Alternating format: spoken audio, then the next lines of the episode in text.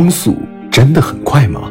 光每秒钟运动大约三十万公里，北京到上海的直线距离大约为一千零八十千米。如果一束光从北京出发，那么想要到达上海，大约只需要零点零零三六秒。也就是说，光一秒钟大约可以在北京和上海之间穿梭一百三十八个来回。作为对比，一架时速为九百公里的民航飞机，想要从北京到上海，大约需要一个多小时。而高铁大约需要五个多小时，地球赤道的周长大约为四万千米，也就是说，光一秒钟大约可以围绕地球运动七圈半。月球是地球唯一的一颗天然卫星，它距离地球大约为三十八万公里。同时，月球也是人类唯一一颗实现载人登陆过的地外天体。以阿波罗十一号为例。它于一九六九年七月十六日十三时三十二分从地球发射升空，并于一九六九年七月二十日二十时十七分成功在月球登陆。虽然阿波罗十一号并没有以一个直线距离去跨越地球和月球之间的三十八万公里，然而我们也可以大概的计算出阿波罗十一号跨越这三十八万公里所用的时间，大约花了一百零三个小时。那么光呢？光。每秒钟运动大约三十万公里，地月之间的距离为三十八万公里，也就是说，光大约只需要一秒多一点的时间就可以跨越这三十八万公里的地月距离。而阿波罗十一号是一百零三个小时，两者之间足足相差了大约二十九万倍。新视野号是人类二十一世纪的一艘星际探测器，也是人类第一艘专为柯伊伯带天体所设计的探测器。它于二零零六年一月十九日从地球发射升空，并于二零一五年七月十四日抵达了目的地冥王星。而冥王星是一颗位于柯伊伯带的矮行星，距离我们大约有着六十亿公里的遥远距离。人类的新视野号探测器为了跨越这六十亿公里，花了大约九年半的时间。而一束光从地球出发，想要到达冥王星，大约只需要五个半小时的时间。旅行者一号探测器是人类飞得最远的探测器。根据 NASA 官方所发布的数据，截止到二零一九年十月二十三日止，旅行者一号正处于离太阳两百一十一亿公里的位置。旅行者一号自一九七七年九月五日从地球发射升空以后，花了大约四十二年的时间，跨越了这两百一十一亿公里的距离。那么光呢？根据计算，光想要飞越这两百一十一亿公里的距离。大约需要十九点五小时，也就是说，光只需要不到一天的时间，就可以跨越人类四十二年所行进的遥远路程。这就是光的强大之处，它对于人类来说非常之快。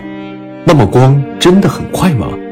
当我们将视野放大到整个宇宙中来看时，光速几乎可以说是龟速。太阳系生活在一个庞大的银河系内，由于太阳系远离银河系的中心。在这里，恒星稀少。距离我们最近的一颗恒星叫做比邻星，它距离我们大约有着四点二二光年的距离。也就是说，一束光从太阳出发，想要到达比邻星，大约需要四点二二年。太阳距离银河系的中心大约为两点六万光年。因此，当一束光从太阳出发，想要到达银河系的中心，大约需要两点六万年。这也就代表着。我们在地球上所看到的银河系中心，仅仅只是它两点六万年前的样子，因为它所发出的光需要两点六万年才能到达我们的地球，而我们的银河系是一个直径为十二万光年的庞大星系，这就意味着我们想要从银河系的一端跨越到另一端，即使是以光速前进，也需要十二万年。在本星系群内，银河系和仙女座星系是最大的两个星系。而你现在所看到的，就是仙女座星系的真实照片，它距离我们超过了两百五十万光年，这就代表着一束光从地球出发，想要到达仙女座星系，至少也需要两百五十万年。也就是说，你现在所看到的仙女座星系的照片，其实是仙女座星系两百五十万年前的样子。他们在两百五十万年前所发出的光，用了足足两百五十万年才到达我们的地球。并被哈勃望远镜所捕获，而仙女座星系和银河系也只是整个浩瀚宇宙中最普通的两颗星系。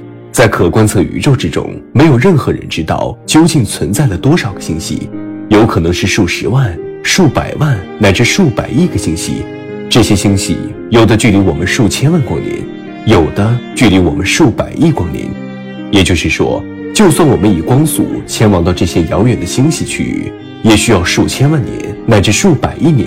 然而，更令人绝望的是，光的速度远远比不上宇宙的膨胀速度。这就意味着，在更遥远地带的光无法到达我们的地球，我们永远无法看到那些更遥远地带的光。我们的视野被困在了一个以地球为中心、以四百六十五亿光年为半径的球体宇宙中。科学家们将其称之为可观测宇宙。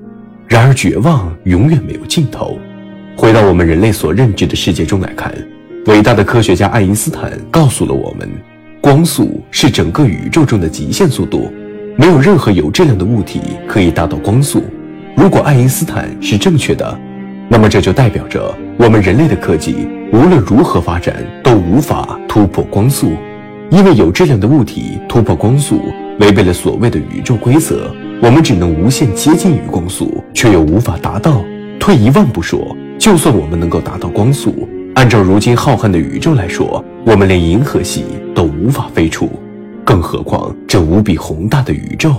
而这就是光速，它很快又很慢，令我们人类感到深深的无力和恐惧。